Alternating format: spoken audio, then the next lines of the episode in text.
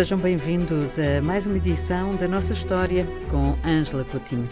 Olá, Ângela, qual é o nosso tema de hoje? Olá, Ana Paula. Hoje, eh, na sequência da conversa que iniciámos acerca da história do tráfico eh, de africanos escravizados, não é? Tráfico eh, no Atlântico, vamos até ao ano de 2001 10 de maio de 2001, quando foi aprovada a Lei Taubira, proposta pela deputada da Guiana Francesa Christiane Taubira, que eh, declarou em França a escravatura, esta escravatura, não é? De africanos, como um crime contra a humanidade. Um bocadinho inesperado, não é? Não vamos muito lá atrás hoje, vamos só ali até 2001. Vamos até 2001.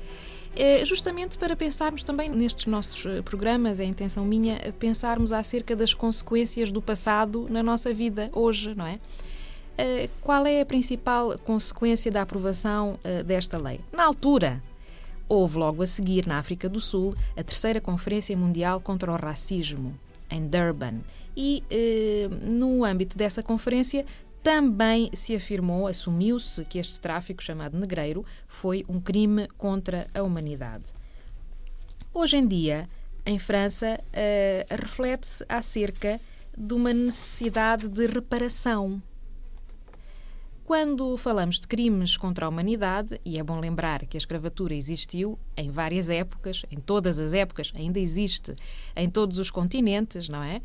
Quando se assume que é um crime contra a humanidade, eh, considera-se que eh, está-se a proceder já a uma reparação simbólica, moral. Uh, e muitos especialistas consideram que esse é o passo mais importante. É? Agora, será que é pertinente falar-se de uma reparação material?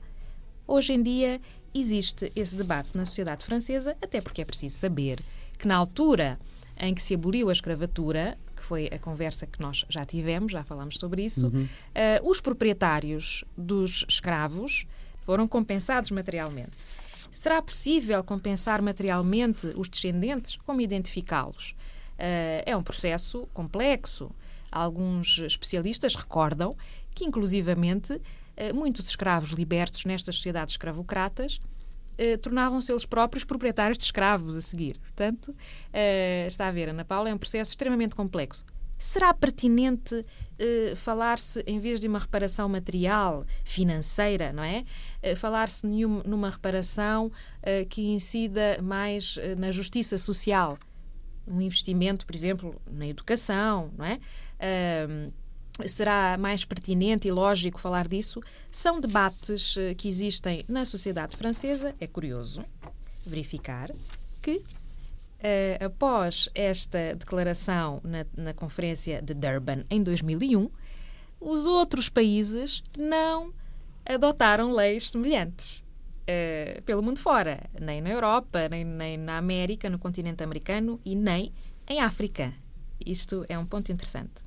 Há, portanto, uma grande dificuldade em admitir aqui o, o, o, ter feito mal, o ter participado em algo que é tão moralmente condenável. Sim, aos olhos uh, da nossa, da forma como vivemos hoje em Exato. dia, não é? Na altura era tudo normal.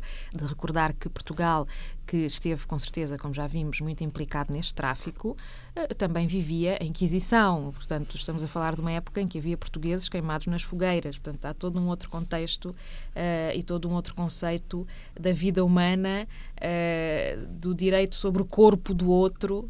Tudo isto é debatido. Vale a pena, para animar um pouco os nossos ouvintes, recordar que antes disso a Unesco já tinha aprovado uh, um uh, projeto que teve início em 1994, uh, eh, intitulado A Rota do Escravo. Este projeto foi uma proposta do Haiti e do Benin.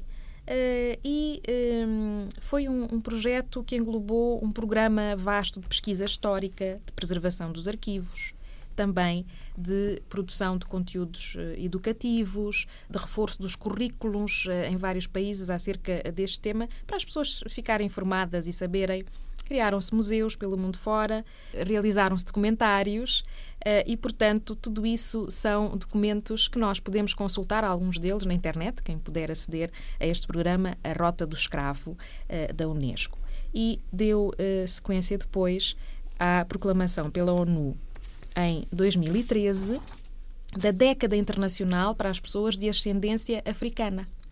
Uh, que ainda está em vigor, hum, porque... Até 2023, uh, então. Sim, até, até 2000, portanto, declarou-se em, em 2013, mas ainda virá a vigorar até 2024. Uhum. E, no âmbito desta década internacional proclamada pelas Nações Unidas, é suposto haver também uma série de iniciativas, de modo que uh, o mundo não está parado, as pessoas refletem. É bom sabermos uh, quais são as uh, discussões atuais uh, em torno deste período muito difícil para a história da África, para a nossa história, e que durou três séculos.